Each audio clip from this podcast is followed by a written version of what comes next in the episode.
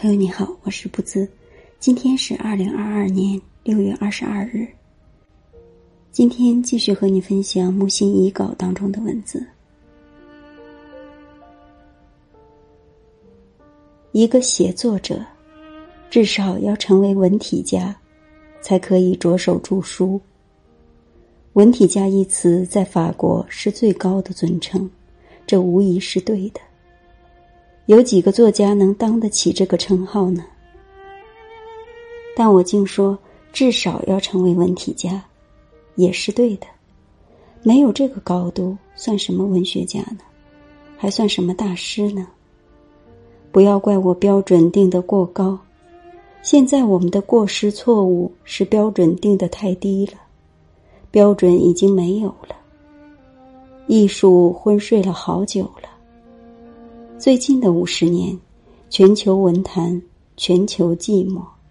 当国庆节夜里放焰火，满天繁华，笔落此起。假如文学艺术也这样来一下子，多棒呢！这可不是就叫文艺复兴吗？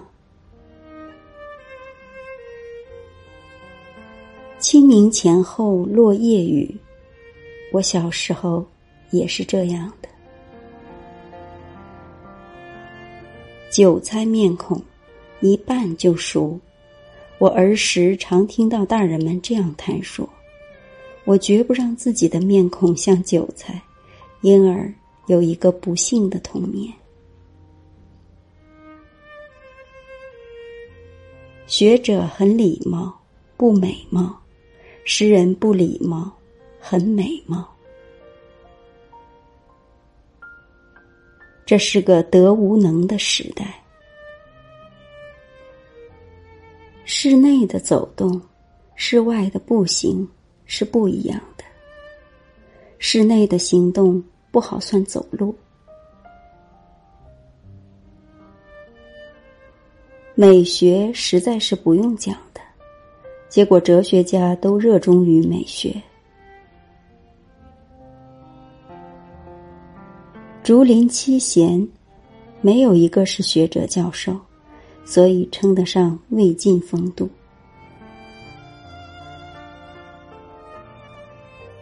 面对我从前的照片，还可以忍耐；面对我从前写的文章，实在难受极了。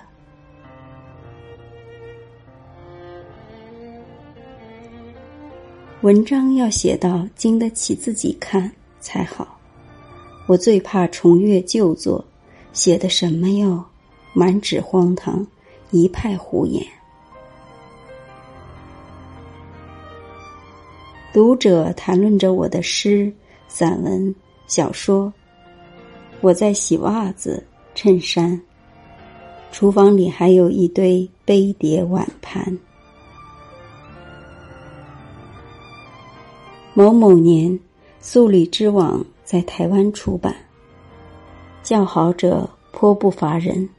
概括起来曰：木心是个老顽童。奇哉，他们看到哪里去了？总算还有一位女读者，开了一家小餐馆，悬起招牌，俨然提素里之网，生意还好。如若我去台湾登门点茶饮一杯。岂非大有唐朝风味？但台湾我是不去的，我早就去过，玩遍了。蜀大王椰子树好看，油煎面糊蚵仔也好吃。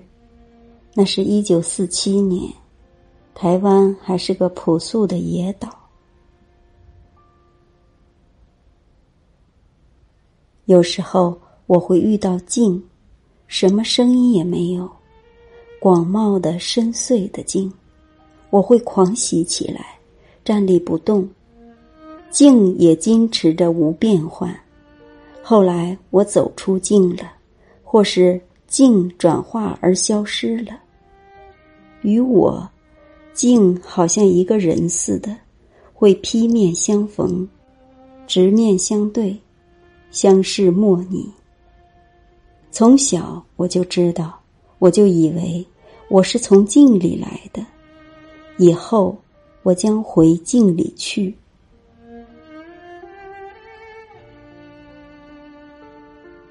现实得不到的人物景，我以想象得知，已成习惯。是故，我爱而爱我的人物风景，多的不计其数。在我眼里，什么东西都是有表情的；